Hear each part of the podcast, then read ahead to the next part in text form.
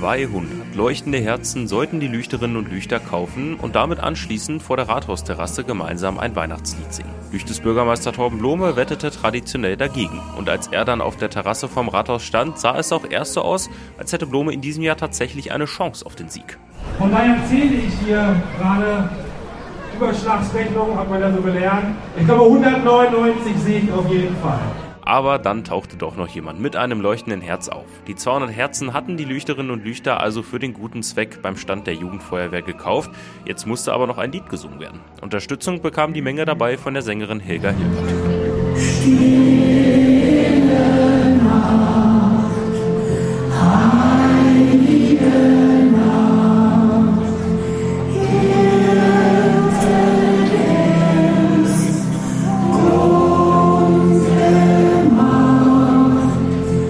Lüchter hat die Wette also gewonnen und der Bürgermeister wie bisher in jedem Jahr verloren. Ja, ich glaube, ich war auch nah dran, aber am Ende hat es wieder nicht gereicht. Ich bin reich an Erfahrung geworden wieder und von daher werde ich im nächsten Jahr neu angreifen, aber dann bin ich zuversichtlich, dass ich im nächsten Jahr gewinnen werde.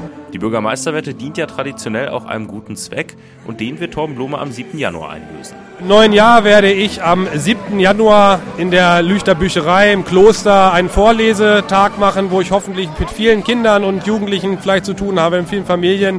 Und da werde ich dort Geschichten vorlesen. Singen kann ich nicht so gut, aber vorlesen, das klappt schon. Und von daher, ja, lesen ist wichtig. Ich hoffe, dass allen ihren Kindern immer fleißig vorlesen. Und wie gesagt, wer mal vom Bürgermeister eine Geschichte vorgelesen bekommen möchte, ist herzlich eingeladen, ins Kloster zu kommen. Mal sehen, was Torben Blome dann im nächsten Jahr wettet.